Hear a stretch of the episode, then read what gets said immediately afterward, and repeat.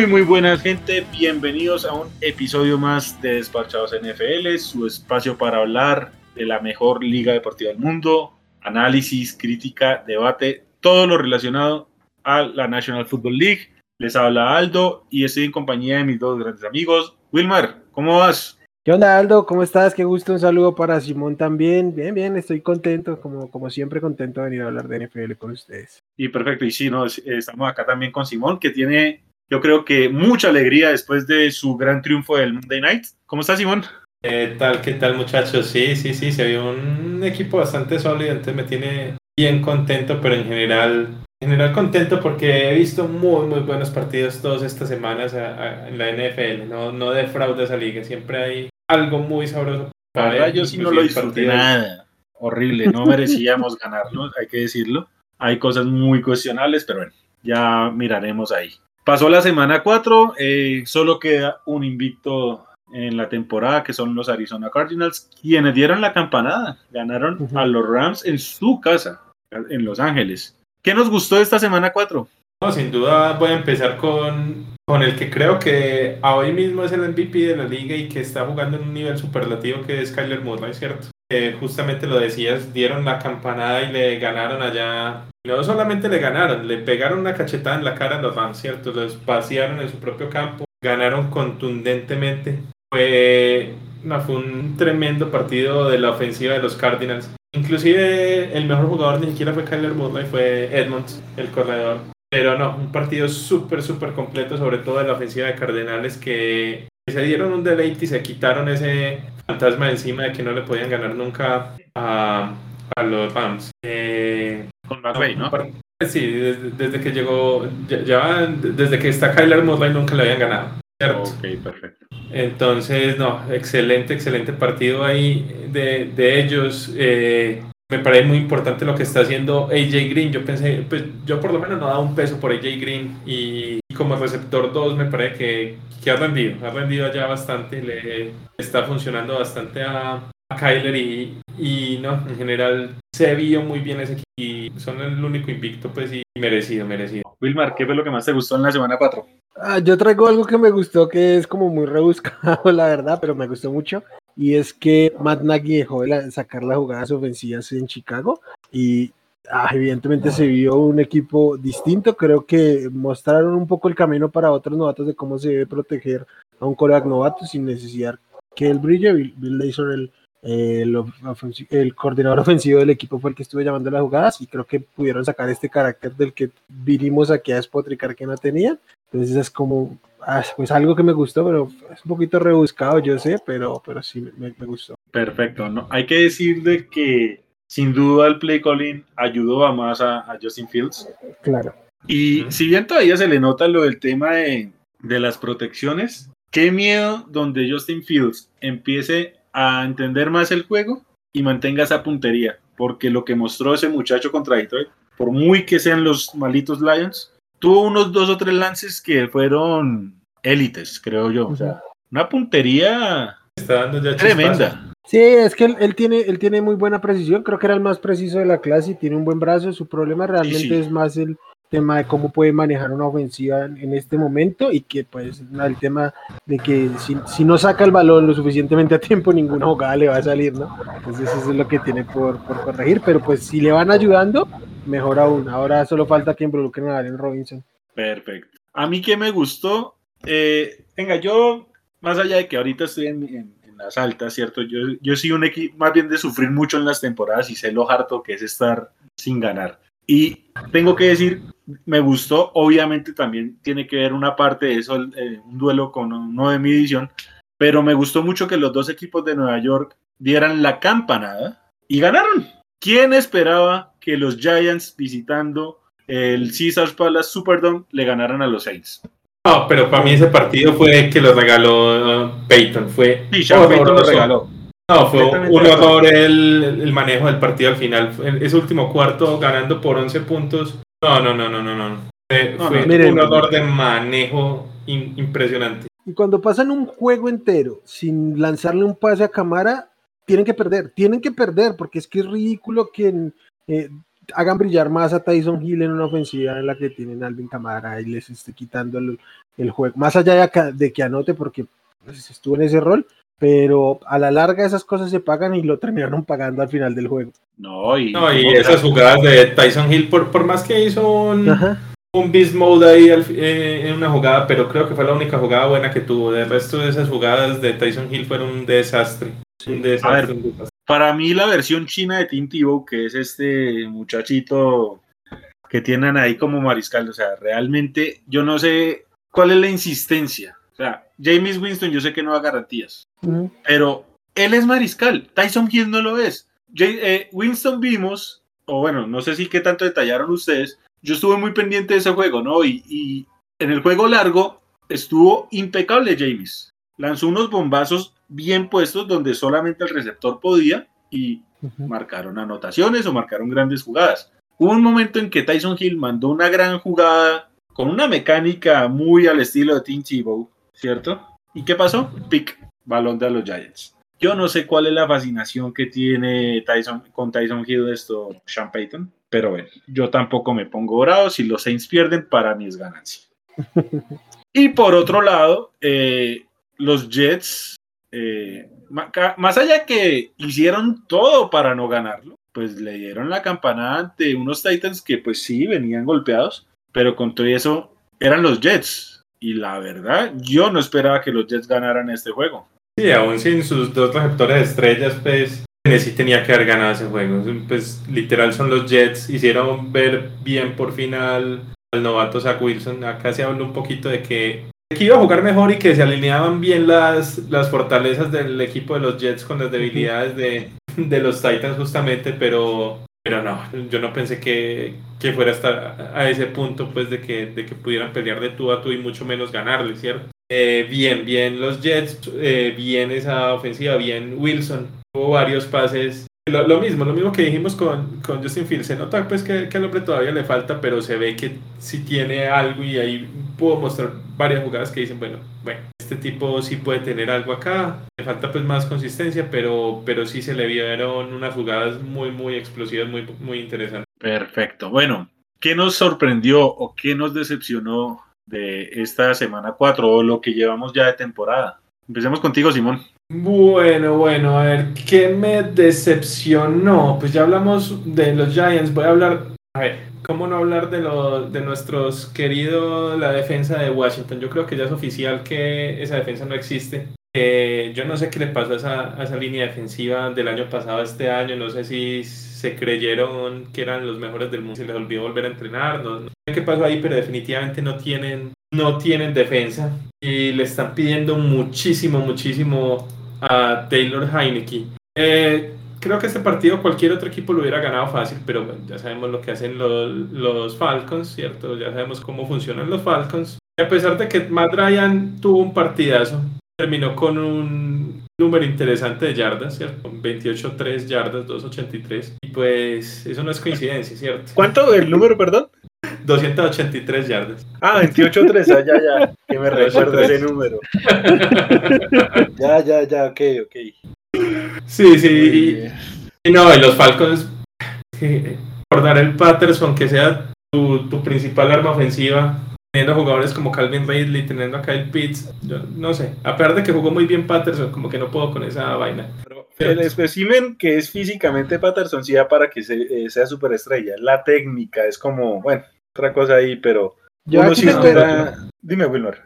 tengo aquí algo que decir y es que eh, hay un problema con el, por el cual tienen que involucrar a Patterson, o sea, yo creo que hay que rescatar a Patterson que está jugando bien, ¿sí? El problema es que, nos brinca un poquito que eso suceda. Eh, aquí el tema es que Calvin Ridley está jugando en un rol que no es capaz de cubrir. O sea, este muchacho es un wide receiver 2 de, su equipo y le hace falta un alfa a su lado. Yo espero que, que, que, Kyle Pitts desde su posición de slot, que realmente está jugando de slot, no tanto como en la línea como lo hacía en el colegial, este, en algún momento lo puede hacer, pero evidentemente esta, esta ofensiva está sintiendo la ausencia de Julio y pues están recurriendo ahí como a la experiencia de Patterson. Y por el lado del juego terrestre sí es que pues no tiene nada más, entonces también lo involucran ahí. Y pues... Sí, sí, sí.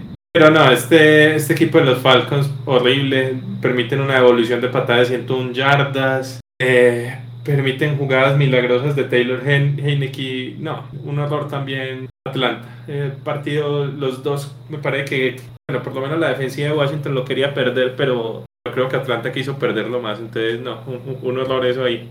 Sí, Simón, yo te quiero hacer una pregunta. ¿No te parece que la baja en la defensiva de Washington pasa, o sea, sí está jugando a la línea, pero pasa más por que no tienen absolutamente nada de tiempo? O sea, son un desastre atrás. Eso también, porque también eh, me sorprendió mucho, mucho que, que, esté jugando tan, pero tan, pero tan mal este corner al que vino de los Bengals. William Jackson. William Jackson, Jackson, el tercero. Eh, está jugando horrible. Muy, pero muy, pero muy mal. Y sí, sin duda, esa parte le está afectando también. Claro, Landon Collins también es un desastre de atrás. Eh, está, jugando mal, Y el coach, Rivera está... Los linebackers, esa defensa esa defensa está un desastre. yo creo que no se salva ninguno, no se salva nadie ahí en esa, esa defensa. Un desastre, un desastre esa defensa de Washington. Perfecto. Y bueno, Wilmar, a ti, ¿qué te gustó? ¿Qué te decepcionó? A mí mm, me sorprendió gratamente el nivel que mostraron los Pats en, en Sunday Night Football. Yo esperaba que esto fuera una paliza. Esperaba sinceramente que le pasaran por encima.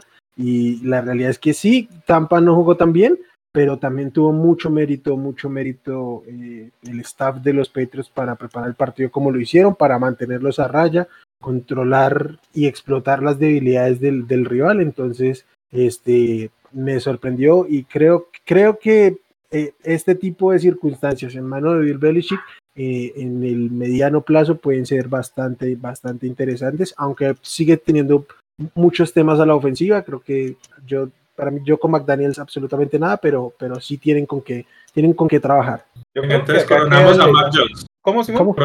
Coronamos entonces a Mac Jones. No tanto coronar, pero a ver, yo tengo una hipótesis, no tengo cómo sustentarla, pero hay un temor y me uno al bus eh, de Wilmar en cuanto al, pensamiento con Josh McDaniels, y es que parece que no lo quieren soltar pero yo creo que lo que mostró Mark Jones en el Sunday Night da para que uno diga, venga, abran un poco más el libro de jugadas. Yo entiendo que pues no tienen grandes receptores, pero New England tiene que empezar a soltar a Mac Jones que se mostró capaz, se mostró muy competente. Entonces, no sé, o sea, no es tanto cuestión de coronar o no a Mac Jones, pero sin duda tiene para ofrecer un poquito más.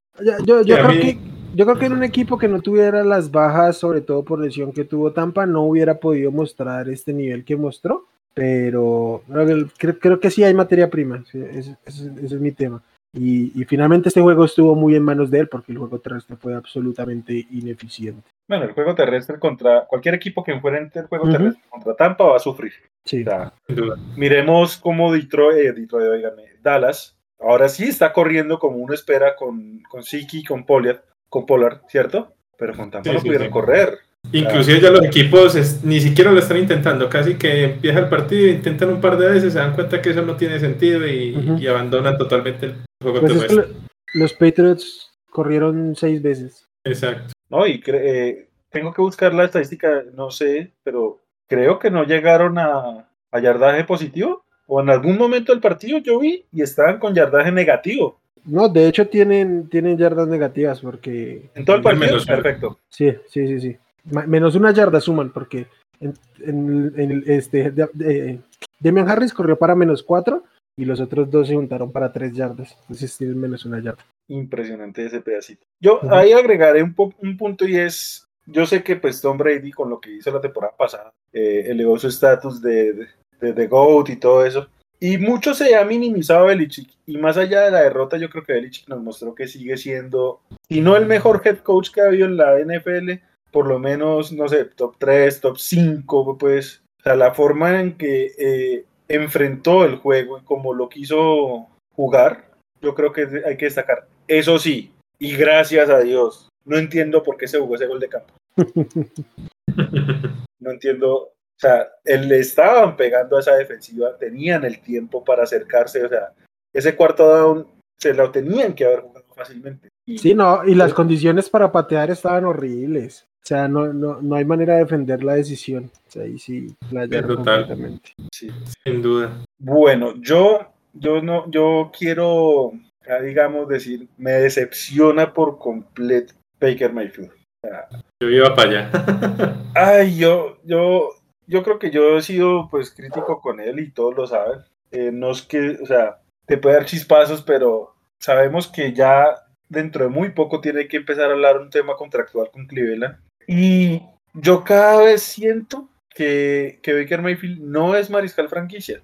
Cleveland ganó a pesar de Mayfield. Y no es que Minnesota haya cometido muchos errores. Realmente fueron muy contadas las situaciones en donde Minnesota eh, fue un equipo, no sé, llamémoslo de alguna forma malo. Pero Cleveland ganó a pesar de Baker Mayfield. O sea, Mayfield, horrible, horrible. No me muestra evolución alguna en, como pasador. Y no es cuestión ya de, técnica en sí. Por ejemplo, mucho de eso se le critica a Lamar Jackson en su momento no. En teoría este tiene la, la, técnica, pero no sé, la, parte mental de, de, de Baker Mayfield, horrible. A mí personalmente, si yo fuera un fanático de Cleveland, estaría muy preocupado. Sí, a ver, Cleveland terminó ganando por, por la defensiva. La defensiva jugó muy, pero muy bien. Paró ese ataque de los vikingos que venía súper fuerte. Los blanqueó después del primer cuarto. Eh, prácticamente dejaron nulo el ataque terrestre de los Vikings y, y, también limitaron mucho lo que pudo hacer por aire, por aire Kirk Cousins, ¿cierto? La defensiva, excelente, pero lo de Baker Mayfield es para preocuparse, completó menos de la mitad de sus, de sus pases, ¿cierto? Eh, y no es que lanzara poco, lanzó 33 veces y apenas conectó 15. Y, no, y si, y si, nos ponemos a ver, es que, es que bueno, lo de Odell Beckham todavía no, no ha podido conectar bien ahí, tuvo menos de 30 yardas, no tiene como otro receptor que, que saque la cabeza y, y no, y en serio, ni siquiera era tanto los receptores, los pases que estaba mandando demasiado desviados. No, no, muy, muy regular lo, lo que hizo Baker en este partido, la verdad. Sí, perfecto. Bueno, ¿algo más que queramos agregar de esta semana, eh, semana 4 o entramos en materia? No, ok, démosle. Démosle. Ahí para mencionar solamente ahí rapidito, qué bien se vieron esos Bills nuevamente. Yo sé que eran los Texans, pero qué bonito juega ese equipo. Y rápidamente también un partido que yo creo que, vale la pena hablar y, pasamos al tema de los Cowboys. ¿Cómo, cómo vieron ese, ese partido? Porque Panthers llegaba con, mucha, mucha expectativa, llegando 3-0, con creo que era la mejor defensa por ambos lados, tanto por el lado terrestre y por el lado aéreo. Y creo que Cowboys, sobre todo por el tema terrestre, les pasaron por encima y Dak jugó un partido supremamente limpio. Pues a ver, yo sí tenía a Dallas ganando y yo no es que estuviera, o sea, sin duda alguna Carolina ha mejorado y va a mejorar. O sea, es un equipo interesante, pero yo no era muy creyente de, este equipo los Panthers. Y la verdad, me preocupa pensando, digamos, en una carrera a playoffs, si este equipo de Dallas se enciende porque pueden ganar con o sin Dak. Más allá de que pues Dak sigue siendo muy buen jugador y todo, pero si van a correr de esa forma, esa ofensiva es probablemente la más completa de la liga en cuanto a que tiene juego por aire, que tiene por tierra. Eh, sí, muy, muy, muy, muy gratamente sorprendido con esos Cowboys. Yo, yo, aquí lo único que voy a decir de, Carolina es que yo creo que es un equipo muy joven, ¿no? Y se les nota y creo que van a tener estos picos y, y valles de rendimiento constantemente. Obviamente, McCaffrey les afecta muchísimo, su ofensiva pasa mucho por él este, en, defensiva también estuvo por ahí golpeado Shaq Thompson, eh, el novato JC Horn estaba afuera. Entonces creo que un poquito, al ser un equipo tan joven y tan, tan su profundidad no es la mejor, pues les afectan más esas lesiones, que son cosas que ahora pasan, entonces no es justificación, pero creo que es un buen proceso, que van bien en ascenso. Eh, le ganaron a los equipos que le tenían que ganar, perdieron contra un rival contra el que tenían que perder, y pues nada, creo que a, mí me gusta, y lo que más me gusta es creo que Sam Darnold está mostrando poquito que se quita encima esos fantasmas que lo agobiaron literalmente en, en New York. Y no sé cómo esté el tema de la oficina para pagarle, porque, pues porque está en año de contrato, pero al menos sí está mostrando mejores cosas y, está haciendo brillar a mi muchacho DJ Moore. Bueno, siempre hay vida después de Adam. Sí, tal cual. Sí, sí. Aunque me parece que Darnold empezó a meter los números más fuertes fue ya cuando Dallas se fue demasiado adelante, ya cuando aflojaron en el último cuarto, ¿cierto? Ahí, lo último, mención de honor ahí, súper bien lo de Trubon Dix. Sigue creciendo el muchacho, está jugando un nivel impresionante. Tuvo otras dos intercepciones más y ha tenido intercepción en todos los partidos, incluyendo pues esta semana que tuvo múltiples. Entonces, creo que hasta ahora es claro candidato para, para jugador defensivo del año. Sí, y ha mejorado, y ha mejorado muchísimo del año pasado a este. Perfecto. Bueno, eh, semana 5 arranca y con un juegazo. Qué Arranca buen partido de con jueves. unos, o sea, este partido de jueves, no estoy seguro, ¿ya arrancan los juegos por Prime o este todavía no? Sí, este es el primer partido que va por Amazon Prime. Oh, Perfecto. Entonces, para los que me escuchan, ya saben, ya por Prime Video pueden ver este gran juego en donde Los Ángeles Rams visitan a los Seattle Seahawks. Eh, en esta edición es muy difícil predecir algo. O sea, miremos lo que pasó en la semana 4. Ganaron los visitantes, siendo muy marcados underdogs. Y pues acá yo no sé, o sea, ¿será que Rams pierde dos seguidos? ¿Cómo lo ven, muchachos? Empecemos contigo, Wilmer. Este, Simón, ¿qué, qué línea tiene este juego? Dos puntos para Rams. Ok, o sea, sería muy favorito en, en Los Ángeles. Eh, yo creo que, no, yo creo que los, los Rams tienen que un poco sacudirse lo que pasó en, en Arizona. A mí me sorprendió y realmente fue un poco conflictivo verlos jugar contra, contra los Cardinals. Este, en, en, en ataque, eh, la conexión Cooper Cup con, con Matthew Stafford se vio muy, muy disminuida. Le siguió lanzando mucho, pero no conectó igual y en defensiva también dejaron bastante que desear. Yo creo que lo que tienen los Seahawks en defensa no, no debería ser mucho problema para, para los Rams, pero pues sí va a estar muy interesante porque son dos ofensivas bastante poderosas. ¿Quién ves ganando tú, Wilmer? ¿Seattle Yo- yo- o Los Ángeles? No, a los Rams, yo, yo voy a los Rams. Ok, ¿cubriendo? Eh, sí, en, en un, es que un juego, un juego de dos puntos prácticamente es el pick porque la mayoría de los juegos de la NFL se, se, se, deciden entre 3 y 7 puntos, entonces sí lo, lo tomaría. A ver, perfecto. Simón, ¿cómo lo ves tú? No, yo también creo que se recuperan los Rams de, esa caída con, con Arizona. Creo que si Aaron no tiene la, la defensiva para, para aguantarle a, a, Matthew Stafford y compañía, creo que Seattle, a pesar de que tiene una ofensiva poderosa, no es tanto como lo fue Tyler Murray la semana pasada con, con los Cardinals. Y, y sí, creo que no le van a aguantar el ritmo a unos Rams que sufrieron ahí ya, digamos, su jalón de oreja, ¿cierto? Creo que no van a perder su segundo partido divisional. Y, y no, yo creo que Sí. ganan y creo que pasan la línea también. Sí, bueno. ¿Cómo, vi- A ver, cómo vieron esa, esa jugada de cobertura del safety mejor pagado de la liga en el primer touchdown de Trey Lance? ¿eso es cobertura?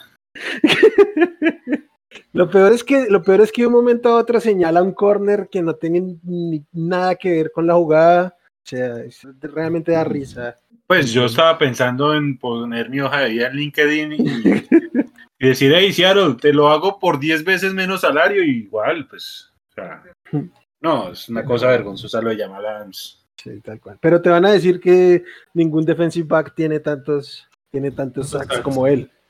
Como si lo tuvieran ahí para, para hacer presión. Sí, no, yo, a ver, yo tengo un conflicto con este juego y es que, primero, y lo dije en la semana pasada cuando fueron dominantes contra Tampa, a mí no es que me, me llene el ojo totalmente este equipo de los Rams y creo que lo que hizo Arizona fue demostrarnos de que este equipo no es tan, tan bueno como lo hacían ver. Pero si a eso le sumamos de que es que Seattle es, es, una, es lanzar una moneda al aire y, y esperar cuál, cuál, cuál equipo se presenta. O sea, no sé si se va a jugar el jueves el equipo que le ganó con autoridad a San Francisco o el equipo que fue humillado con Minnesota. No Mm. sé.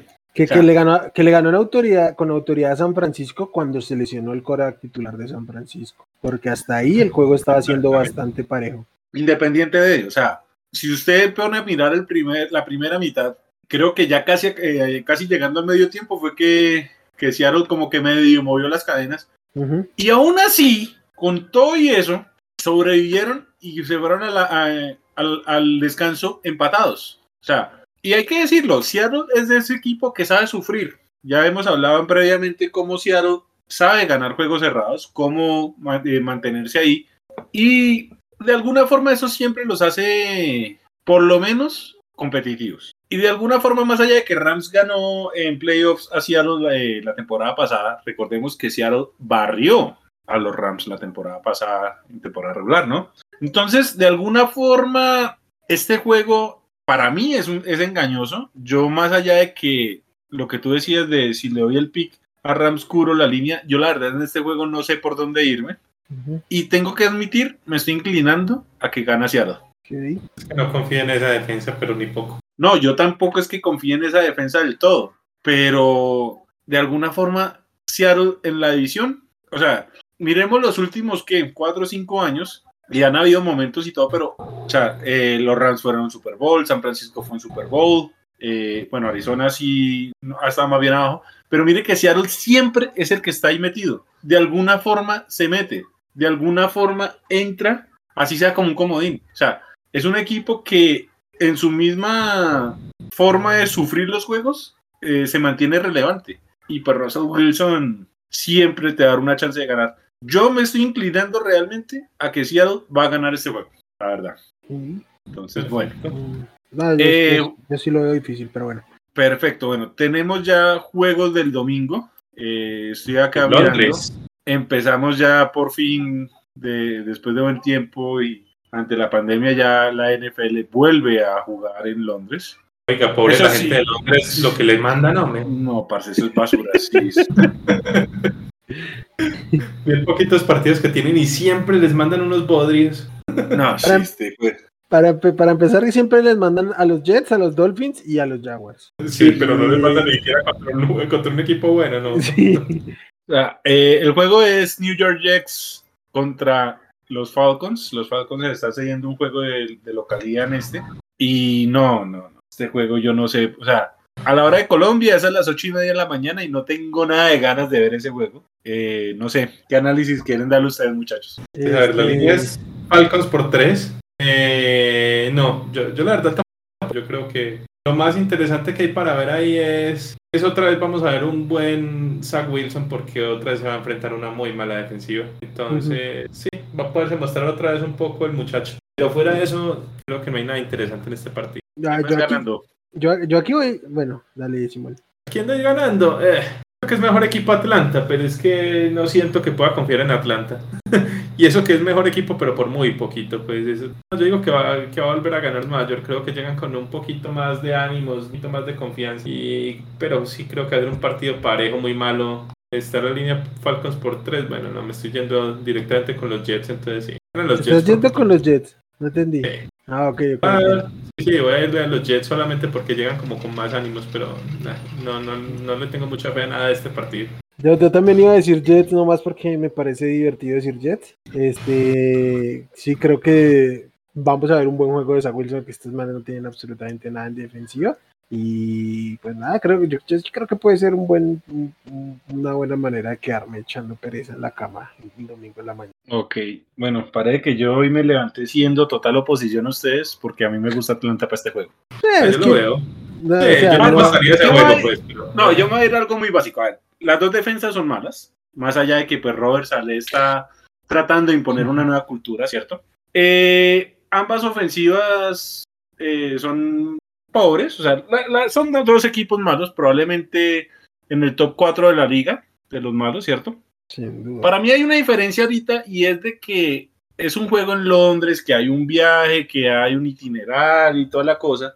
Eh, eventualmente yo creo que la experiencia más Ryan de sortear como el escenario va a ayudarle sobre un Zach Wilson que de alguna forma, no sé, está como aprendiendo cosas, como viviendo. Eh, no sé si el tema del, de- del, del viaje le pegue muy duro a, a Zach Wilson. Yo me animo a pensar de que así va a ser.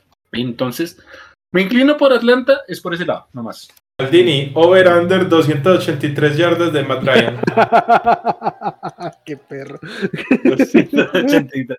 y, y, y la probabilidad de que repita sería una cosa como muy probable, ¿no? Apu- Apuéstele al push. Uy, no, no, no. ay, pobres Falcons. Ay, Ay, Dios mío. bueno. Pasemos a otro juego ya eh, sobre el mediodía. eh, los, ay Dios, estos Detroit Lions que nos decepcionaron la semana pasada visitan a los Minnesota Vikings. La verdad, yo no sé qué tanto análisis eh, merezcamos darle este juego. Yo creo que Minnesota, por lo que sea, no sé cuál sea la línea. Muchachos, hablen ustedes. La línea son 7.5 puntos para los vikingos locales. Ajá. Yo, yo no me metería en la línea, pero sí creo que debería ganar este Vikings con comodidad. o sea, es que si no le ganaron a Chicago como venía también, es que es un descaro lo de, Detroit. Ah, pues que Detroit cometió unos errores en, zonas rojas increíbles. Ese primer.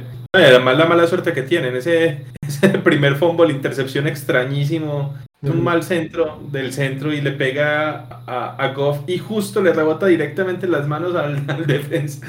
Tienen, no, tienen muy mala suerte esos, esos Lions. Cometieron unos errores increíbles, increíbles. Eh, yo creo que esos Lions están jugando un poquito mejor. Si logran, pues, no cometer al menos esos errores, no matarse ellos solos. Ya, ya de por sí son bastante malos como para ir metiendo errores al tema. Y yo creo que van a estar ahí cerquita justamente por eso. Es un partido divisional, pero, pero como todos estos partidos de los Lions, creo que les falta es talento creo que tienen ganas y toda la cosa, pero les falta un poquito de talento para poder competir con equipos medianamente buenos, que yo creo que Minnesota es por lo menos un equipo, si no es de la mitad, es para arriba, si es un equipo decente, pues no, no, es de los más tesos, pues de los mejores, pero sí, sí es un equipo decente. Yo creo que ganan, pero no sé si ganen por esos 7.5, yo creo que van a estar por ahí por los lados de 6, 7. Pues la verdad, yo no veo en qué escenario Detroit tenga como contener a Adam Thielen y a Justin Jefferson. Ya, ya algo, ¿no? ¿Y quién, perdón? a Alvin Cook. a, Detroit le corren mucho. Bueno, igual Dalvin no es que venga del todo sano, vamos a ver qué. Dalvin juega, pero sí, o sea, yo sí acá, la verdad sí siento que Minnesota debería cubrir y fácil porque Detroit no los veo conteniendo a, esos, elementos.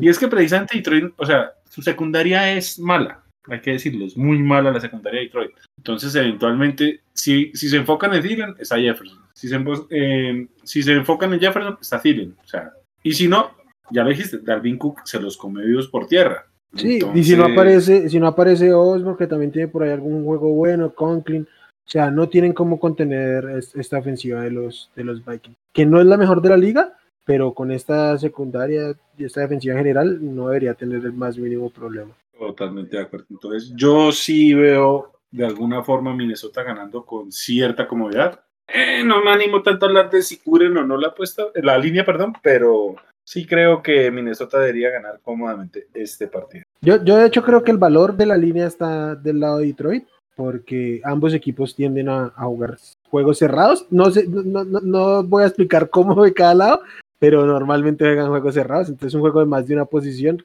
no, no lo veo. Ahora, si gana Detroit, por favor, pay per view para Dan Campbell. Yo, en serio quiero ver qué puede decir este tipo. A mí, a mí es que me fascina su, mundo bizarro, loco, yo no sé. Que ya dejó el café y todo. y ahora que va por. No, que, ya el café, que ya el café no, no, le había servido antes, que ya iba por algo más fuerte. Ya no me acuerdo exactamente qué, era, porque no era algo que no conocía, pero. Venga, no, no, no. A ver, yo, yo algo vi, eh, no, no encontré la fuente, tampoco es que haya buscado mucho, pero dio a entender de que la nieve, que blanco, y yo dije, uy, no, pues, que es este man? Pues, estaríamos hablando de, algo blanco para inhalar, pero dejémoslo en ese tamaño, no voy a entrar en detalles, no me interesa mucho. Bueno, este juego sí es una moneda al aire, la verdad no sé cómo, cómo será la línea. Eh, los impredecibles New Orleans Saints visitan a los decepcionantes Washington Football Team. ¿Qué tienes de decirnos de este juego, Simón? La línea es los Saints por dos puntos en Washington. Mm, partido bien, bien, bien, bien difícil de leer. Bien, bien, bien, bien complicado de leer. Eh, yo no habría que decir acá. Yo creo que el partido tranquilamente lo veo ganando para cualquiera. Eh, los, los, los, Saints tienen varias, varias bajas en, en ofensiva, empezando por el tackle izquierdo, ¿cierto? Eh, que siempre los, los puede afectar si es que resucita esa línea defensiva de, de Washington, que ya hemos hablado de ella. Mm, yo, yo creo que gana, que gana Nueva Orleans, pues porque yo creo que Sean Payton va a corregir lo que no hizo el partido anterior, pero y, y, la verdad no, no, me gusta nada esa defensa de, de, Washington, creo que ha caído demasiado. Heineken no es tan buen, tan buen jugador y, que, sí, creo que los Saints pueden lograr armar un plan de juego suficientemente bueno para, para ganar por poco este partido. Aunque bueno, Heineken va 2-0 de titular. Ojo. Ojo. Bueno, yo aquí tengo. Qué, partido tan raro, ¿no? Esta temporada va 2-0. Me imagino que era lo que decía Aldo. No, pero él empezó. no, siendo titular. No, porque perdió, el, perdió, perdió en Tampa. Ah, no, pero, ese, ese, sí, perdió, el primer partido nomás. perdió el primer partido. Va 2-1, va 2-1. No, pero es que el que perdió no entró de titular fue cuando lesionó Fitz, ¿no? Sí, en semana 1 y ya las otras semanas las ha jugado. Entonces está 2-2 porque perdió, perdió contra Tampa el año pasado. Ah, bueno, ok. En el debut. Ah, ah, sí, sí, entonces, este, bueno, no, es que es un partido muy raro, pero yo creo que sí el roster de los Saints eh, tiene más sustento para aguantar este juego, más allá de las cosas extrañas que le hemos estado viendo hacer a, Sean Payton, y, y, por cosas extrañas evidentemente me refiero a utilizar a Tyson Hill, pero entre contra esta defensiva, yo creo que Jameis va a poder sacar su, mejor versión y sabemos que su mejor versión pues, es bastante interesante. Entonces, sí, yo creo que los Saints no, no seguramente sí van a tener un problema, pero, pero deberían sacar este juego. Bueno, yo, a ver, yo voy a decir que, que debe ganar New Orleans y me voy a subir en estos momentos a algunos de ustedes. Lo que pasa es que este juego es de esos que para, para James puede ser muy tramposo. Eh, hay mariscales que se crecen ante la presión y hay mariscales que caen en pánico ante la presión. Y James es de este último grupo. Eh, estamos claros de que la defensa de Washington ha sido una gran decepción, pero en algún punto esa línea defensiva tiene que subir su juego. Ya lo mencionó Simón, eh, los Saints van a jugar sin su tackle izquierdo, lo cual es un grave problema sabiendo que Chase Young sigue siendo un gran jugador. ¿cierto? Y si esa línea defensiva eh, mejora o por lo menos sube un poco eh, el nivel, que no debería ser difícil a lo que nos han mostrado, este juego es para que James sea un desastre. A él con presión lo acaban fácil. Entonces yo voy a darle el pick a New Orleans, pero tengo cierto temor a ese juego. O sea, sí, es un juego muy raro, la verdad yo creo que la clave de Washington para ganar es que vuelva a jugar la línea defensiva como jugó el año pasado, pero es que hasta ahora no hemos visto nada de eso. Pero si hay una oportunidad para hacerlo ahorita, es esta. Entonces, la verdad, sí voy a decir igual que gana New Orleans, más allá, pues lo mencionado, pero eso sí me alejo de cualquier intento de apuestas con este juego. No, no veo nada para tomar valor ahí en un over-under o algo así. No, no veo. Sí, estoy, estoy de acuerdo ahí con Andy. Bueno, eh, los New England Patriots visitan a los Houston Texans. Eh, de alguna forma un juego raro, pero yo creo que todos tenemos tendencias a quien gana. ¿Cómo lo ven, muchachos? Tienen que ganar New England. Este, Simón, ¿cuánto está en la línea de este juego? Nueve puntos para los Patriots. Viendo que es en Houston el partido. Uy, está altísima esa línea, ¿no? Sí, está altísima para, para ser Patriots. y no porque no sean un mejor equipo, son bastante mejor equipo que los Texans. Sobre todo estos, estos Texans sin, sin Creo que con Tyrod sería otro tema y lo vamos, a estar, lo vamos a estar diciendo hasta que vuelva o no, porque este, sí se vieron mejor en, en sus primeras semanas. Pero eh, no, yo creo que no deben tener problemas los Patriots. A mí el tema de la línea está es porque los, Patriots tienen un tema es que se, van a ir adelante y tranquilamente se pueden dedicar a correr el balón sin, sin el más mínimo reparo y que, que salgamos de un juego en el que Mac Jones lance 10 pases y, no sería nada extraño. Entonces yo creo que yo, no veo cómo David Mills puede hacerle eh, sea, el más mínimo daño a esta defensiva de Bill Belichick. Y creo que, que Mac Judon puede darse un, un, banquete esa, esa tarde en Houston. No, yo creo que es que ese, Houston se veía demasiado diferente con Tyrod. Con Tyrod se veían un equipo decente, pues de esos luchadores. Hasta parece un, parecía un equipo de NFL. Sí, sí, claro, ese equipo parecía, no, inclusive con, con Tyrod yo no creo que sean los peores, el, peor equipo de la NFL con Tyrod. Lo mostraron, le ganaron pues a, Urban Meyer y a, y a sus Jaguars, pero yo, creo que cuando juega Tyler ese equipo es por lo menos 26 de la liga, más o menos por ahí. Tiene alguito, alguito. Pero es que con David Mills y no, es un desastre, un desastre de equipo. Yo creo que de pronto pueden tirar un par de pases más que no solamente 10, pero me imagino mucho pase pantalla, mucho pase de dos Ujú. yarditos, no arriesgar nada al balón, pero... O inclusive no me sorprendería si tiran un par de pasecitos largos solamente para empezar a dar un poquito de confianza a Mac Jones ya cuando el partido esté poco adelante, ya cuando lleguen dos cosas de ventaja o alguna cosa así, porque también hay que empezar a soltar a muchachos. Eh, no, yo creo que ganan fácil, creo que ganan por más de los 9 puntos, a pesar de que me parece una línea bastante alta para un- unos Patriots que no es que sean la ofensiva más prolífica, pero, pero sí, ganan por más de los 9 puntos. Eh, pues la verdad este juego no es que merezca tanto análisis y yo creo que ustedes ya lo han dicho todo.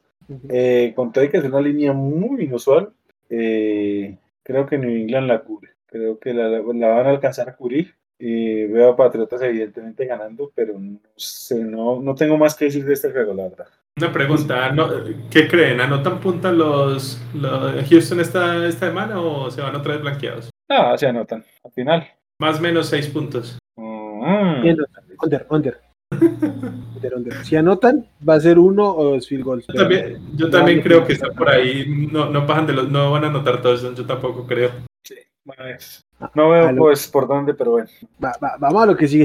Listo. Digamos. Tenemos derby en la Florida. Eh, Los, Dolphins visitan a los Buccaneers. Eh, en otras circunstancias, este juego hubiera lucido como un gran juego, pero creo que vende muy poquito. Quiero escucharla de ustedes, muchachos. Simón, ¿cómo lo ves? La línea es Bucaneros por 10 y la verdad se me hace cortica. Porque, listo, Miami se supone que tiene una gran defensa, pero este año no se han visto también como el año pasado. Yo creo que era una defensiva que vivía demasiado de- del tema de las entregas de balón. Yo creo que es muy complicado no vivir de eso, ¿cierto? Porque eso cambia mucho año a año. No es tan fácil tener tantas intercepciones o tantos fumbles y mantenerse ahí. Y fuera de eso, pues la, la defensa era buena, pero no era la mejor. Y contra Tampa, literal, tienen que ver prácticamente la mejor defensa porque la ofensiva de Miami es un desastre. No lo digo solamente por el tema Brissett y Tua, ¿no? El coordinador ofensiva ya es de lo peorcito que hay en la liga. Yo creo que si no es porque quitaron a Matt Nagy, yo creo que, ya que no está Matt Nagy llamando la, la ofensiva de Chicago, creo que, que la ofensiva de Miami es la peor llamada de, toda la liga. Es, no, da, asco casi que ver esa, esa ofensiva. Es muy, muy mala. Y como digo, no es solamente por Brissett, sino que el coordinador ya ha hecho muy, muy mal trabajo. Entonces yo creo que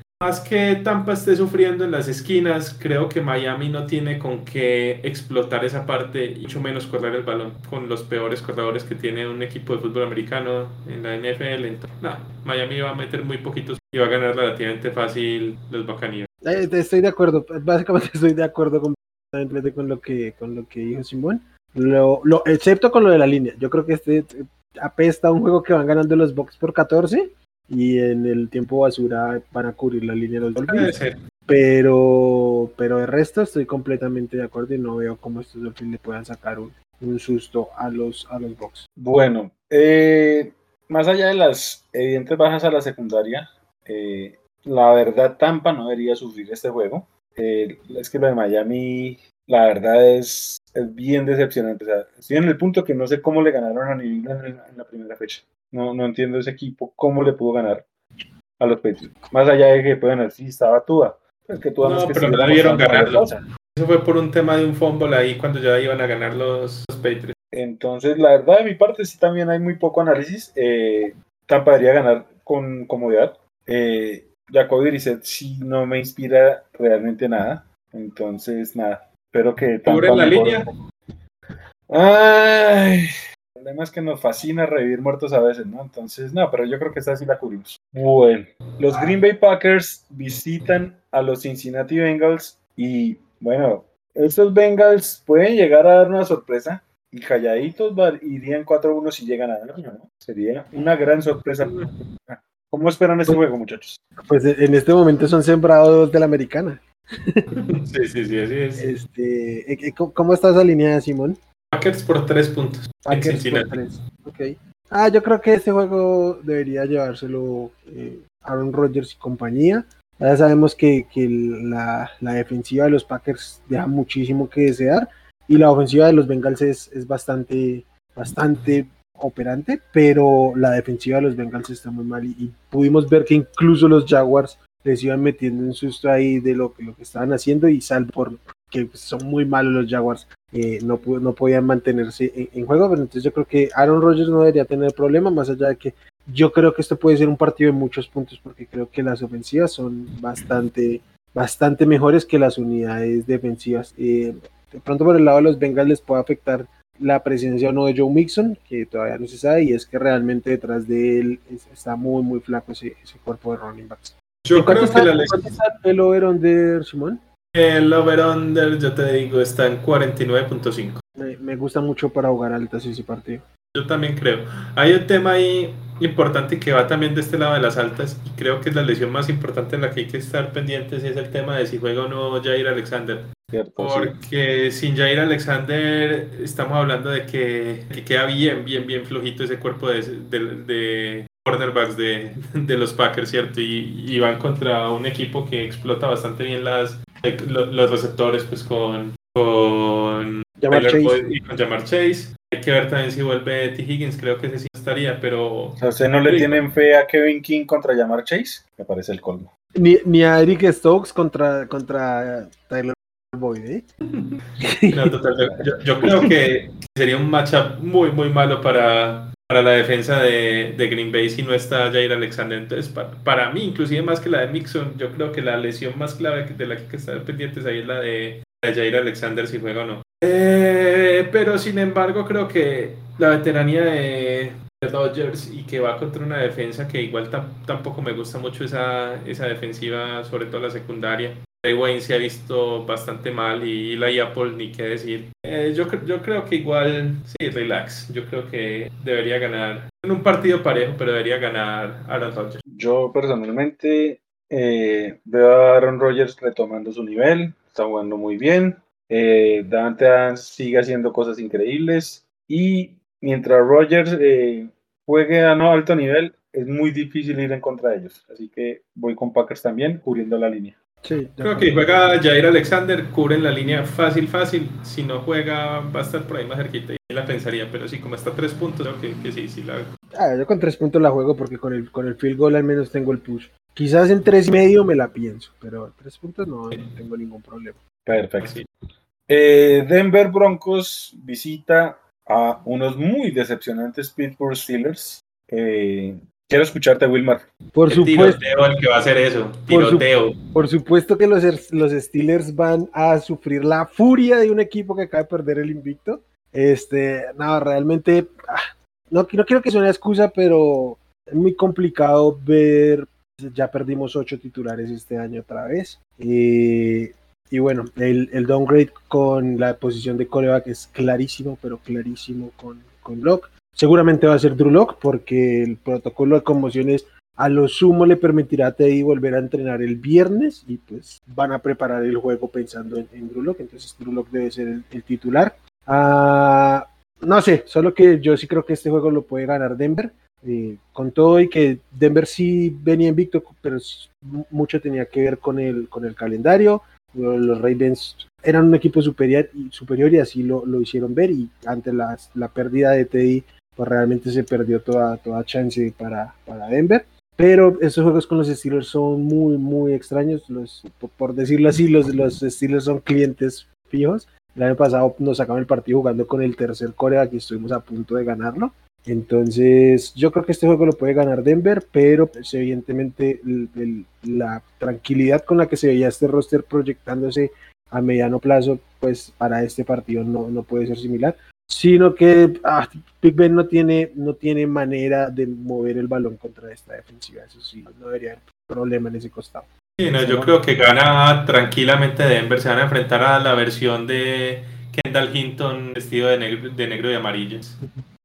No, no, lo que tiene Big Ben ahorita es que no traes nada, mejor dicho. Ah, y contra la, buena defensiva que trae Denver, no, no, no, yo no veo nada. Yo creo que Denver simplemente tiene que preocuparse en parar a lo que puede hacer Najee Harris y ya esa ofensiva no va, no, no va a pelechar nada. Desde que logren parar a, a Najee Harris, no veo a, a haciendo puntos y por mal que esté este Drew Lock porque sí se notó una diferencia, pero abismal entre Drew Lock y, Teddy. Yo la verdad no sé cómo, cómo le estaban dudando al principio entre ambos. Clarísimo, clarísimo quién es el mejor quarterback ahí. Yo creo que igual va a depender de qué tanto errores cometa Drew Lock, pero si logra más, por lo menos cuidar un poquito, un poquito el balón, es que yo creo que ese partido con 14 puntos se gana tranquilamente. No es que tenga tampoco que hacer mucho, mucho, mucho ahí a la ofensiva de Denver para ganar este partido. Y, y, es que, no, dale, Aldo, ahorita complemento. Dale, a ver, yo tengo un conflicto en este juego y es que es precisamente Drew Lock de alguna forma eh, nivela y por lo bajo, obviamente, un poco el juego contra Big Ben Roethlisberger. A ver, si era Teddy Bridgewater contra Big Ben, evidentemente hay una gran diferencia en el manejo de las ofensivas y me voy sin duda con Denver muy tranquilo. Es que Drew Locke, a ver, a mí ese muchacho no me da garantías de nada. Y si bien pienso que Drew Locke en estos momentos me puede ofrecer un poquito más de lo que me está ofreciendo Big Ben, Drew Locke es propenso a las pérdidas. A mí me preocupa mucho ese tema de las lesiones en la línea ofensiva de Denver con, con Drew Locke, justo por lo que dices. Exacto. Y si sumamos de que eh, TJ Watt va a jugar, eh, Melvin Ingram eh, está luciendo bien en, en, Pittsburgh. Esto, para mí, este juego puede ser de trampa.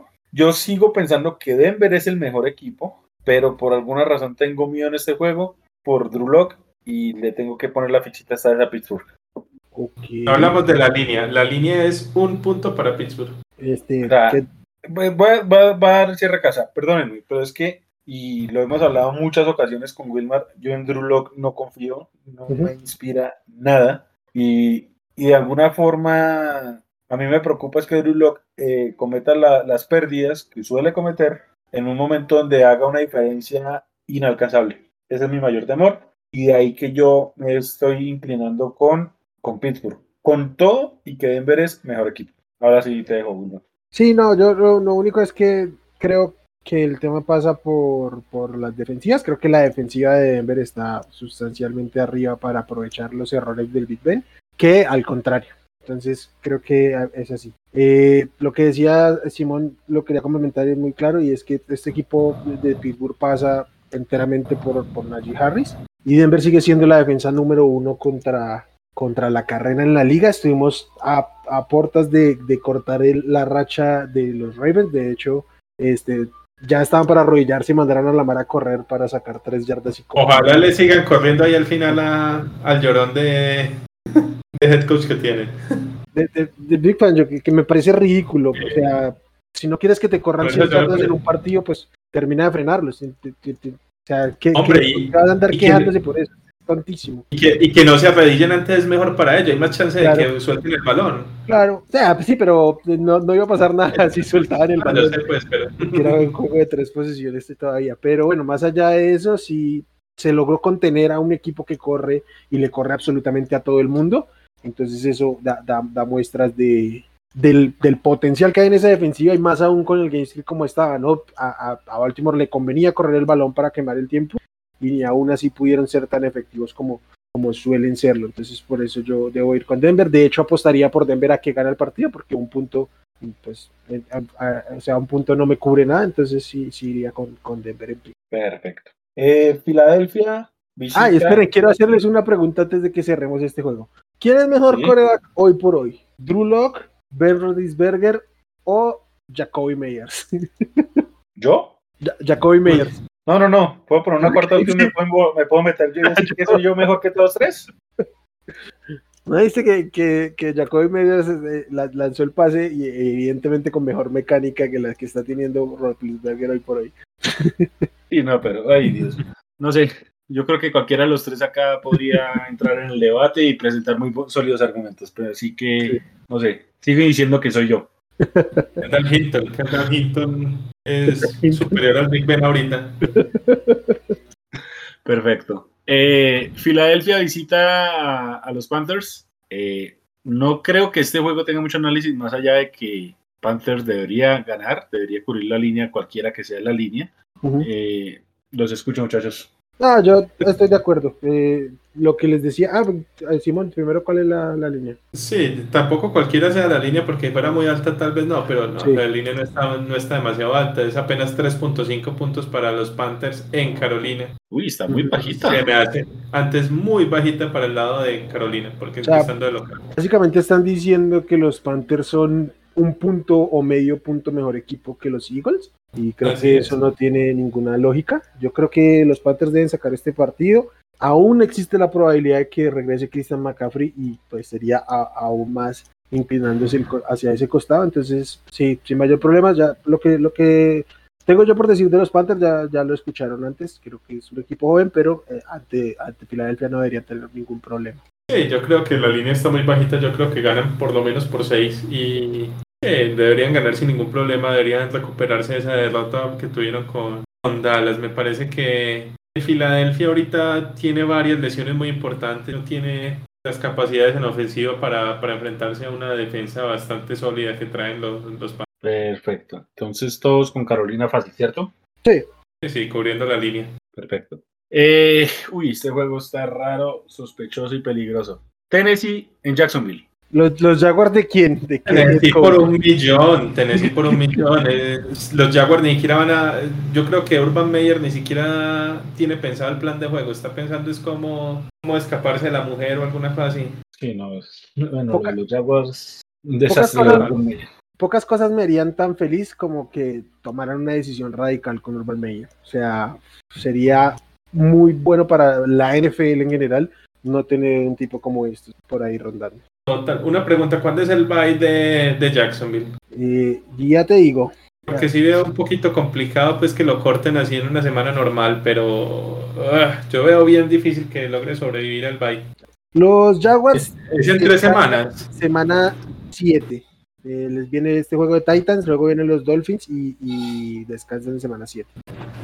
No se les haga raro que por ahí vaya siendo tal vez un lunes negro por allá en, en Jacksonville. Después de, ese partido con, con, Era con Miami, sí. Sí, con eh, Y en Londres. hermano que ese partido con Miami dejen en Londres allá a, a Urban Meyer. Porque si no, creo que en estas semanas tan corticas vayan a cortarlo así como así, yo creería. Se esperan al bye. No, y por el bien de Trevor Lawrence, que acaben rápido ese intento fallido de head coach. De acuerdo. ¿Cuál es la línea de Simón? La línea es apenas cuatro puntos, cosa que se me hace demasiado bajita para, para cómo vienen los Jaguars. Es que los Jaguars tienen en serio una distracción. Fuera de que son un equipo malo, sí. tienen una distracción gigante, gigante. Es que el tipo ni siquiera volvió con, en el avión con el, con el equipo. El lunes prácticamente no entrenaron porque el tipo estaba todo el tiempo era en ruedas de prensa y hablando y eso. No sé si, si vieron ese reporte que hay que los jugadores casi que eran burlándose, pues que les parecía increíble eso. El tipo es diciendo pues que los que tienen que sacar la cara ahí por el equipo son los capitanes, no, mejor dicho, todo, todo lo que ha hecho lo ha hecho mal, allá, no, todo mal. Un, desastre, un desastre. Yo creo que ganan titanes por lo que sea, eso sí, titanes por 50, por lo que sea. Full Jaguar y con la línea y, y metanla pronto porque esta línea tiene que subir por todo eso que está contando. Sí, no, Titanes por 4 es una locura, van a ganar por lo menos por 14. Sí. Bueno. Así, así no jueguen los, los receptores, Titanes por 14, así no juegue nadie allá. Bueno, este sí puede llegar a ser un juegazo, pero todo dependerá de Baker Mayfield porque los Cleveland Browns visitan a Los Angeles Chargers. Eh, Simón, empecemos contigo que conoces muy bien a tu equipo. Bueno, la línea es Chargers por 1.5 puntos. Muy bajita esa línea. Lo que significa, como están en territorio de Cleveland, significa que 4.5 puntos para los Chargers, o cómo es la cosa ahí. Son 6 puntos si fuera. No, pero el juego es en. O sea, si, si, fuera, si fuera en Cleveland, sería 5-5 más o menos. Por eso, pero es en Cleveland al oeste, en Cleveland del oeste. Ah, ok, ok. esa localidad, esa localidad debe valer como unos dos puntos. Sí, yo creo que la yo, creo que es casi un piquen porque yo creo que la localidad de Chargers debe ser por ahí un punto y medio más o menos. Una cosa así. Pero sí, se ahorran el viaje, será, por lo menos. Este partido, a ver, me da algo de esperanzas que los Chargers se vieron mucho mejor contra la carrera este lunes pero no sé qué tanto fue por ello, qué tanto fue porque estuviera medio eh, Jacobs ahí, ¿cierto? fuera de ese partido, en todos los otros partidos han sido horror contra, contra el juego terrestre. Se enfrentan a un equipo top 3 de la liga en, juego terrestre, ¿cierto? Entonces, esa parte sí me, me preocupa un poquito. El tema Baker Mayfield, creo que va a estar limitadísimo contra, contra esta defensiva. La defensiva de los Chargers es muy, muy, muy, muy buena contra el pase y se ha visto mal contra peores ofensivas. Baker Mayfield, yo creo que por aire no va, no va a tener absolutamente nada los Browns. Creo que todo el éxito que tengan al ataque va a ser por tierra. Por lado, creo que es una ese, ese, sí lo veo bien, bien parejo, que es el tema de una defensiva de Cleveland que se ha visto muy bien contra contra sus rivales en general, contra un ataque de los Chargers que, que también ha estado bastante sólido. Yo, creo que los Chargers son un equipo también muy, muy balanceado en defensa y ataque, tienen, pueden explotar buenos matchups en, en ambos lados y, y sí quiero ver sobre todo esa, esa parte, el ataque de los Chargers, cómo se, va, cómo, cómo se va a comportar contra esa defensa. Hay un matchup que tengo muchísimas, muchísimas ganas de ver y es el tema de Rayshon Slater contra, contra Miles Garrett. Hasta ahora el novato no ha, no ha permitido ninguna, ninguna captura y creo que en cuatro partidos solamente ha permitido tres presiones de, de quarterback. Yo creo que acá sí se le acaba la racha, pero tampoco creo que le vaya a pasar por encima a Garrett. Creo que de pronto tendrá un, sack por ahí y un par de presiones, pero sí, va a estar bien, bien interesante el partido. Bueno, ¿y quién gana? ganamos los Chargers por tres puntitos. por tres puntitos. Ok, ok, ok tomando la línea, pues porque la línea es 1.5 puntos, entonces casi que un piquen, pues eso sí. Es en estadio neutro sí apenas. no, neutro no, es, es Cleveland del oeste. este, Simón, ¿y en cuánto están las altas bajas de este juego? 47. Creo que va a jugar bajas en este partido. Aunque. No me sorprendería si serían bajas. Jugar bajas, es, jugar bajas es bien aburrido, pero. y bastante tensionante pero creo que este juego es de bajas porque las dos, las dos secundarias son muy, muy buenas. Tendense War está jugando bastante bien y evidentemente aquí el tema yo creo que va, va a pasar por el coreback y eh, Justin Herbert es muy superior a, a Baker Mayfield. Ambos equipos son muy buenos corriendo. Yo creo que sí va a volver un poquito a la realidad la defensiva terrestre de, de los Chargers y sobre todo contra Nick y compañía porque o sea, es que es un desastre la línea ofensiva de los, de los Raiders y, y ahora sí se quedó en evidencia entonces yo creo que sí les van a correr, pero, pero Baker Murphy explotando esta secundaria, tranquilamente se lleva dos, dos picks sin, sin problema esta secundaria. Perfecto. Eh, ya lo han dicho todo, la verdad. Eh, yo me voy con los Chargers. Solo quiero destacar de que yo sí espero que este juego sea entretenido en cuanto a que tenemos eh, dos entrenadores muy jóvenes, muy agresivos, cada uno con sus estilos. Stefanski pues, de tinte ofensivo, Staley más de tinte defensivo, pero ambos entrenadores no, no tienen temor alguno a arriesgar, lo han demostrado, así que yo sí espero que sea un buen juego. Eh, yo le doy el pick a los Chargers con cierta comodidad porque Baker Mayfield es horrible mariscal, punto. Creo que hay una ventaja marcada en esa parte del, quarterback, es bastante importante. A ver cómo se comporta contra una muy, muy buena secundaria de, de Cleveland. María, ¿quién tienes ganando ahí? Ah, a los Charles, a los Charles. Por eso digo que se define por el coreback y, es superior Y pues obviamente tomo la línea. Incluso puedo comprar un puntico más. Perfecto. Sí, hasta 2.5. Exacto. Bueno, eh, Chicago visita Las Vegas. Juego para mí muy tramposo por donde se le mire. Ah, voy a decir Chicago, tengo muchas ganas de decir Chicago. Eh, me encantaría, me encantaría que Justin Fields se destapara contra esta secundaria de los Raiders. Me preocupa, me, preocupa bastante el tema de, la línea ofensiva contra esta, contra esta muy buena línea defensiva de los, de los Raiders. Creo que Max Crosby puede ser candidato a ser defensivo del año si mantiene lo que ha mostrado hasta ahora. Pero eh, en algún momento tiene que volver a aparecer Allen Robinson y yo creo que este es un momento propicio. Eh, no me preocupa lo más mínimo la ausencia de David Montgomery porque creo que su suplente es bastante competente. Eh, Demian Williams, que le quitaron ser el MVP de un Super Bowl, entonces sí, que me voy, a, me voy a ir con Chicago, que supongo es underdog aquí, entonces tomaría los puntos con todo el gusto. Sí, los Raiders son favoritos por 5.5 puntos. Sí, ahí lástima que no tengamos los 6 puntos para irnos con, con, los Bears. Yo por puntos sí, fijo, fijo, me voy con los Bears. Hay un tema ahí con la línea ofensiva de los Raiders que es bastante mala. Khalil Mack ataca por el lado derecho y se va a enfrentar a Leatherwood, que según la mayoría de métricas, incluyendo PFF, es el peor de todos los tackles derechos titulares para sorpresa de absolutamente nadie. Y Y entonces sí, ahí tienen una clarísima, clarísima ventaja y ya sabemos lo que dijo Bosa de, de Derek Carr, que es un quarterback que cuando empieza a sentir presión eh, empieza a fallar muchísimo, muchísimo más. Es cierto, es un quarterback que necesita mucho tener ese pocket ahí libre. Y, mm, si Khalil Mack tiene uno de estos partidos buenos, con un matchup muy favorable, veo, veo complicado ahí a, a Derek Carr y compañía para, para explotar ahí el ataque. Hay un temita que si, que si no sé es el tema de Fields, porque me pareció, inclusive contra los Chargers, me sorprendió que, que la secundaria logró frenar bastante bien a los receptores de, Chargers. Obviamente terminaron fue abriéndose totalmente de patas a, los tight ends, pero, pero sí, eh, habría que ver, porque, porque contra los Chargers los, los Raiders perdieron a tres esquineros, a Arnett, a, al novato Hobbs y a... ¿Cuál fue el nombre del otro? El segundo corner.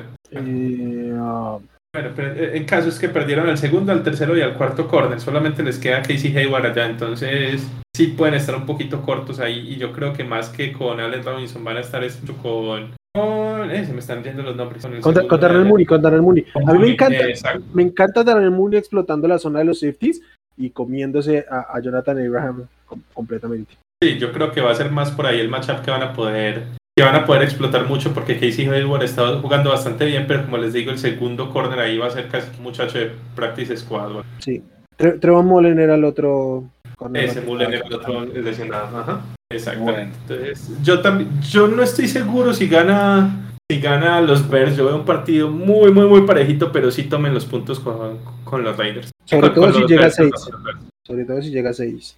Sí, sobre todo, sobre todo. Yo lo veo de pronto ganando a los Raiders por uno o dos punticos, pero, pero lo veo muy, muy parejo. Eh, ¿Entonces quién gana? ¿Rangers o Bears? Voy a darle que ganan los Raiders por dos puntos. Ok. Eh, yo me voy también con los Raiders. Eh, a ver, yo no entiendo a, a Matt Nagy como head coach en estos momentos. Ya declaró que en el momento que Andy Dalton esté sano, vuelve a ser el titular y no sé qué sentido tiene hacerlo. Y a mí me da a entender que hay una gran desconexión entre Nagy y Justin Fields, al punto de que siento que ese pick en el draft fue toda del general manager sin pensar ni considerar el siquiera dueño. al head coach o el dueño. Y habiendo dicho eso, me preocupa, eh, me preocupa un poco, eh, no sé, o sea, esperemos que, que siga siendo el que llame las jugadas en la ofensiva de Chicago, pero ahorita Nagy no me da confianza en absolutamente nada y la verdad yo no me pienso subir todavía en un bus por ganarle a unos muy malos Detroit Lions. Entonces, de mi parte, eh, le pongo la fichita a los Raiders. Ok. Bueno, tenemos eh, duelo divisional. Los San Francisco 49ers visitan a los únicos invictos, Arizona Cardinals. Eh, ¿Cómo lo ven, muchachos? ¿Cómo está la línea, Simón? La línea son Cardinals por 5.5. Ok, ok. Aquí lo primero es saber quién va a ser el coreback de los Niners. Hubo como un par de declaraciones extrañas. Garoppolo dijo, espero que no sea mucho tiempo, solo sean cosas de una semana. Este, Kyle Shanahan dijo, le preguntaron por las deficiencias de Trey Lance y su respuesta fue, por eso es el coreback 2. Me Eh, sonó, me sonó como algo que escuchamos el año pasado. Como, eh, seria. me recuerda tanto a Anthony Lynn diciendo, no, es que es, es, es suplente por algo. Sí, pero de Justin Herbert, pero nada. Eh, ah, evidentemente creo que o sea, todos sabíamos que estaba muy, muy biche Trey Lance. Eh, el, el- inmediatamente entró y el, el equipo lo sintió y el partido lo pierden en el momento en que entra Trey Lance. No por culpa de él, simplemente él no está en la capacidad en este momento de estar compitiendo. Y yo no creo que puedan competirle al equipo que, al único equipo invicto que por récord es el mejor equipo de la NFL, que sí ha tenido sus picos como cuestionables, por ahí casi le sacan algún partido, pero se ha visto bien y creo que sí puede en algún momento hacer esta ofensiva más dinámica, pero no tiene la capacidad. De hecho, hubo un momento en que había lanzado como 6, 7 pases y el único que ha completado fue este que hablábamos hace un rato con Jamal Adams. Entonces, yo creo que si Garoppolo no juega, los, los Cardinals deberían, deberían pasar este, este, este partido sin problema y más si los, los, los Niners siguen con sus problemas en la secundaria. Entonces yo voy con los Cardinals y creo que cubren la línea si Garoppolo no está. Incluso creo que con Garoppolo me, iría con la línea. Sí, yo también creo que ganan los Cardinals. Creo que si juega, si juega Lance ganan fácil, ganan por más de 10. Yo, si juega Garoppolo sí puede estar un poquito más cerrado. Eh, igual habría que ver qué tanto. Eh, según escuché esta mañana, lo de Garoppolo no es una lesión grave, es más una contusión en, en la pantorrilla, si no estoy mal, ¿cierto? Todavía la tenía bastante hinchada, pero no era como nada grave, simplemente esperar a que, que le baje el dolor. Hay que ver qué tanto lo limita esta semana. ¿Sabes cuál es el problema, Simón? Que es una decisión que tienen que tomar eh, hoy o mañana que, que estén practicando, porque el game plan tiene que ser absolutamente distinto con uno u otro coreback por, por el estilo, ¿no? O sea, en, en, un, en un escenario ideal, Trey Lance no debería ser el, suplente de Garoppolo porque no está, no está para ejecutar el esquema que ejecuta Garoppolo. Tienen que, hacerle algo completamente distinto a sus, a sus cualidades. Entonces, mm, a mí lo que me preocupa es eso, que van a tener que tomar una decisión acelerada y no, tenga, no, y no tengan la suficiente información para, para saberlo. Sí, yo la verdad no creo que antes de eh, el jueves o viernes esté, esté disponible Garoppolo, ¿cierto? Entonces sí, puede estar por ahí complicado. Y, y, no, y de todos modos, si llega pues con dolor ahí, va a estar de pronto un poco inmóvil. Y pues sabemos los pass rushers que tiene, que tiene eh, Arizona. Mm, sí, no, yo creo que gana Arizona, pero dependiendo de cómo, de cómo esté. Hay otra cosa que, que, no hemos hablado es que la secundaria de San Francisco es un desastre. Pues iba a enfrentarse, yo creo que uno de los mejores eh, pares de receptores o equipos de receptores que, que, tiene toda la liga, ¿cierto? Los Cardinals tienen un equipo de receptores increíble, tienen muchísima ventaja ahí. Yo sí creo que ganan los Cardinals con cierta facilidad y cubren la línea. Yo solamente voy a agregar acá, eh, voy con los Cardinals también. Eh, Kyler Murray está en una campaña de MVP y no veo por qué vaya a bajar en este juego. Y para mí eso es suficiente, agregando lo que ustedes ya han dicho, para irme con Arizona en este juego. Los Giants, que dieron la sorpresa la semana pasada, visitan a un muy buen equipo de Dallas. Creo que Dallas gana sí o sí. Creo que cubre cualquiera que sea la línea. Los escucho. Si es que hay algo por decir de este juego que yo veo muy inclinado a Dallas.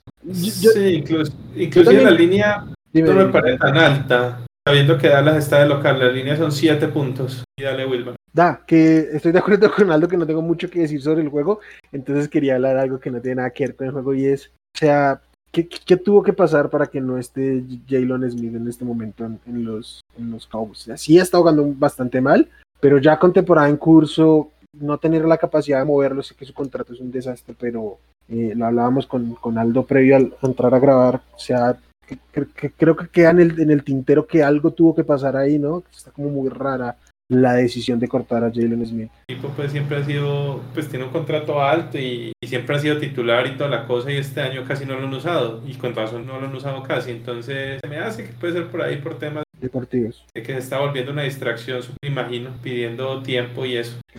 Imagino yo, porque no, no tiene ningún sentido ya después de haberle pagado el salario de este año no aguantarlo por lo menos hasta, hasta que termine la temporada, ¿cierto?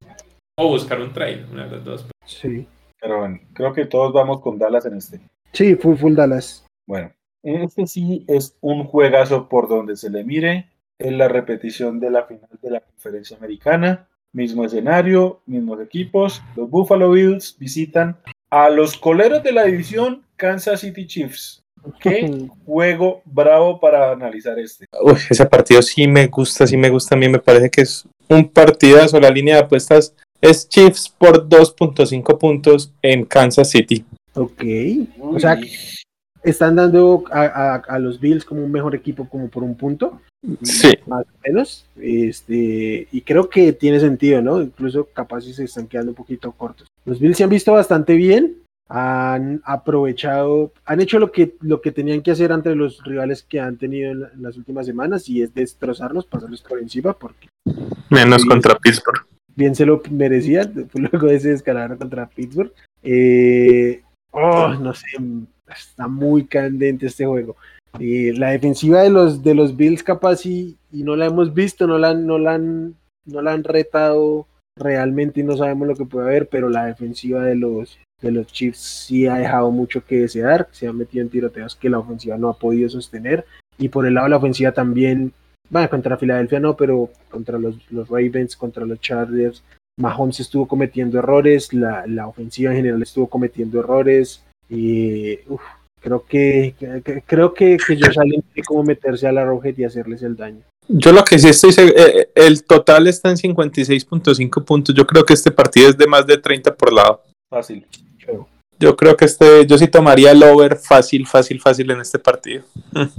Bueno, a ver, yo este partido lo veo bien, en, bien enredado. Yo creo que Buffalo viene viendo este partido hace, hace semanas. Yo creo que lo tienen súper marcado en el calendario porque es un, rival que, que siempre les ha pegado los últimos años. Digamos, Buffalo así ya lleva un año, dos años siendo bastante bueno, sobre todo el año pasado pero nunca ha podido ganarle a este equipo de Kansas, ¿cierto? En lo- pues el, el año pasado no pudieron, ni el antepasado. Y yo creo que tienen muchas, muchas ganas de sacarse de Coco encima. Eh, como le han dicho, ambas ofensivas están muy, muy fuertes, pero claramente la defensiva de Buffalo es mucho mejor que la defensiva de Kansas ahorita. Pero, pero no sé. Yo, yo, yo veo muy, muy complicado que, que Kansas caiga a dos, tres y como tres partidos detrás de, de los rivales de división. Yo, yo creo que de alguna manera Mahomes va a lograr sacar este partido por muy poquito y, terminan ganándolo. Eh, lo terminan ganando para ahí 34, 31, una cosa así. No me sorprendería ni cinco si este partido lo gana el último quarterback que tenga el balón. Yo creo que puede ir tranquilamente para cualquier lado, pero voy a ponerle la fichita a Kansas City. Yo me voy en, eh, en sentido contrario y yo le voy a poner la fichita a Búfalo. Eh, la verdad, eh, y lo he mirado eh, en los comentarios de algunos de los fanáticos de los Chiefs y me puse a analizarlo y lo he sentido de esa forma.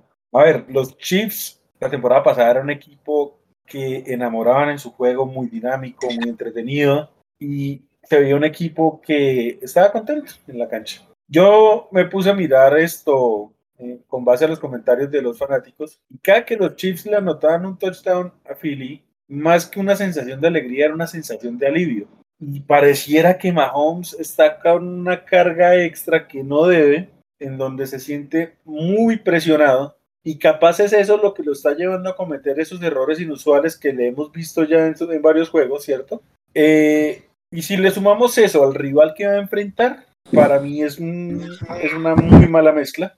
Eh, Mahomes sabemos que sin duda es por talento a la par con Rogers los mejores de la liga, creo yo. Pero un tiroteo con una defensiva que no te puede respaldar es muy difícil. Y si bien lo dijeron, a Buffalo no sabemos todavía si esta defensiva es o no legítima, pues digamos han sacado provecho de unos rivales, digamos los asequibles. Creo que la defensiva de Buffalo tiene una, dos o quizás tres paradas más a la ofensiva de Kansas City que la defensiva de Kansas City a la ofensiva de, de Josh Allen. Entonces yo sí tengo que decir, me voy con Buffalo en esta, en esta Ojalá que sí. Es, es- es que los Bills, o sea, finalmente tienen talento, ¿no? Y, y no, no los hemos visto como tal, viendo cómo los retan, pero, pero tienen talento, entonces tienen como sustentar el discurso de que tienen una, una mejor No, pero- defensiva. Pero es que Kansas también tiene talento, o sea, lo- el tema es que ya lo de Kansas ya no es cuestión de talento, sino que realmente esa unidad, no sé si ya Español no tiene eh, esa chispa, ese toque que lo lleva a ser uno de los coordinadores defensivos más codiciados de la liga, no sé, pero lo de Kansas City ya no es cuestión ni de talento, ni de tiempo, simplemente es una mala unidad. Sí, no, A mí no, me ha no, parecido que, que le han hecho un tan mal manejo a lo que al talento de Chris Jones en esa defensa. Parece que lo movieron a un extremo y lo borraron totalmente. Sí, sí, sí, no, a lo que veo es que tenemos pruebas de que es una mala unidad la de Kansas City. No tenemos pruebas de que sea una buena unidad la defensiva de los Bills, pero tienen un talento sobre el cual sustentar ese discurso. Sí, es, es lo que quiero decir. No, no Ah, es que perfecto. es- es- no, no estoy quitando que puedan tener talento los Chiefs, aunque sí creo que por nombre son un poquito más los Bills. Más- Vamos a ver cómo funciona. Ahora bien, eh, lo único que me preocupa este juego y porque yo voy a decir Bills, pero lo único que me preocupa de este juego para los Bills es que vengan que, que tengan un momentum tan claro de que están destrozando rivales, que puedan llegar un poquito desconcentrados, un poquito sobrados, tipo Kansas City, que le suele pasar a veces, eh, que Josh Allen y, su staff de, de coacheo tengan la capacidad de mantener al equipo lo suficientemente concentrado, de no creerse el cuento por los rivales a los que ha enfrentado, ¿sí? caso similar a lo que yo les decía en el momento en que, en que los Bucks iban a, enfrentar a, los Rams. Eso es lo único que me podría preocupar porque por equipo, eh, sí o sí yo tendría que decir Bills en este partido. Entonces, eh, ¿vas con Buffalo, Wilmar? Voy con Buffalo, no apostaría a este partido, aunque pues obviamente es el underdog, entonces me, están los puntos, pero yo no me metería a apostar en este partido para ninguno de los dos lados, pero sí a las altas, como, como dice Simón, además. Este, Y- va a ser muy divertido ver este partido teniendo altas en las apuestas. Ok, y Simón va con Kansas. Sí, sí, sí, a mí todavía me cuesta creer que Kansas vaya a perder tres partidos tan pronto en la temporada. Bueno, ahí está de todas formas la, la maldición Madden. Aquí, aquí Sí, tenemos, tenemos nuestro, nuestro chief líder de, de cabecera con Simón. claro que yo feliz si pierden, yo feliz, feliz, feliz si pierden. Y para cerrar la semana 5, tenemos a los Indianapolis Colts eh, visitando Baltimore. La verdad no veo que sea un juego que nos, que nos dé bastantes emociones. Yo creo que Washington, eh, que Washington ve, que Baltimore debe ganar fácil. Sin embargo, los escucho. Sí, los tres partidos, este es el más flojito, sin duda, ¿cierto? Eh, pues de los tres partidos de primetime, digo. El- la línea es Baltimore por siete puntos. Yo creo que deberían ganar sin ningún problema Baltimore. Estos Colts llegan, me parece que han sido una decepción, pero más por el tema de lesiones, como que no han podido acomodar y han tenido un calendario tan difícil que, que así bien lesionados y con el calendario tan difícil como que, que están pegándole justamente al que está caído. Entonces sí, yo veo muy, muy complicado que estos Indianapolis Colts tengan su revancha con el anterior equipo, pues mejor dicho, la, la venganza de Baltimore, ¿cierto? Algo así. Eh, va a ser este partido. Pero no, debería ganar tranquilamente Lamar Jackson y compañía. Yo, yo creo que pueden cubrir incluso esa línea de los siete puntos. Yo también, además que la línea ofensiva, si, si bien la línea ofensiva de los Colts, si bien ha estado moviendo el juego terrestre, no ha, no ha podido darle protección. Y ya sabemos que Baltimore es especialista en, en generar presión, en, en establecer muy buenos esquemas de, para presionar al coreback. De hecho, creo que este o, o el, el novato está jugando bastante bien. Entonces, sí, yo creo que no deberían tener problema. Mm, Creo que va a sufrir, va, va a ser una noche complicada para, para Carson Wentz. Entonces, sí, yo también voy con Baltimore y también creo que Baltimore va a cubrir esa línea. Aunque creo que tampoco que a, la- ofensiva no, no va a ser tan, tan, tan, tan fácil para Baltimore, porque creo que esa defensiva, sobre todo por el lado terrestre, pues es decente la de la Indianapolis, ¿cierto? Yo creo que el Leonard puede ahí frenar un poco ese ataque de, de Baltimore, pero en general sí, creo que, que va a ser bastante más lo que pueda lo que pueda hacer Baltimore que lo que pueda hacer acá Indianapolis. Yo de este juego, la verdad, no tengo mucho análisis porque Indianapolis me parece de las decepciones de la temporada, más allá de lesiones y demás, eh, está jugando muy mal. No, no se les ve y creo que tienen talento para hacer más. Y los Ravens parece que desde que le ganaron a Mahomes se ven en una muy, muy, muy diferente eh, condición, se ven muy bien, se les ve muy fuertes, más allá pues, del tipo con, con los Lions, pero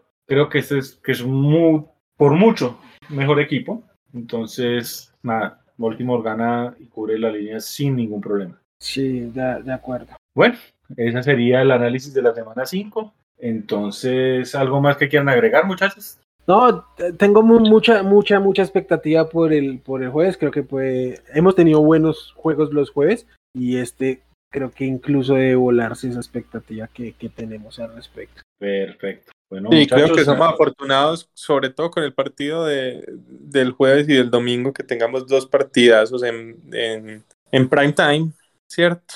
Que creo que son los dos mejores partidos de la semana y van a estar ambos por prime time, entonces creo que hacía rato no pasaba eso. Perfecto. Bueno, eso fue todo el análisis de la semana 5. Muchas gracias, muchachos, por esta oportunidad. Wilmar, muchas gracias por esta velada más de, de despachados. ¿En dónde te encontramos en Twitter? Gracias Aldini y Simón, qué gusto como siempre, como siempre, es un gusto venir a grabar con ustedes. A toda la gente de los, los despachados que nos escuchan también, muchas gracias. A mí me encuentran en Twitter como arroba wchavico, ahí cualquier cosita que me quieran tirar hate o lo que sea, ahí, ahí voy a estar. Perfecto, Simón. Muchas gracias. ¿Cómo te encontramos en Twitter? Perfecto, no, mil gracias a ustedes dos y mil gracias también a todos los, los que nos han escuchado hoy. Eh, a mí me encuentran en Twitter como arroba suribepe, ahí lo que necesiten de una se les tiene. Perfecto. Y a mí me encuentran en Twitter como arroba aldobox. Eh, lo importante, seguir las redes sociales de Desparchados NFL en arroba desparchados NFL. Yo soy Aldo y no siendo más, me despido. Muchas gracias a todos y hasta una próxima oportunidad.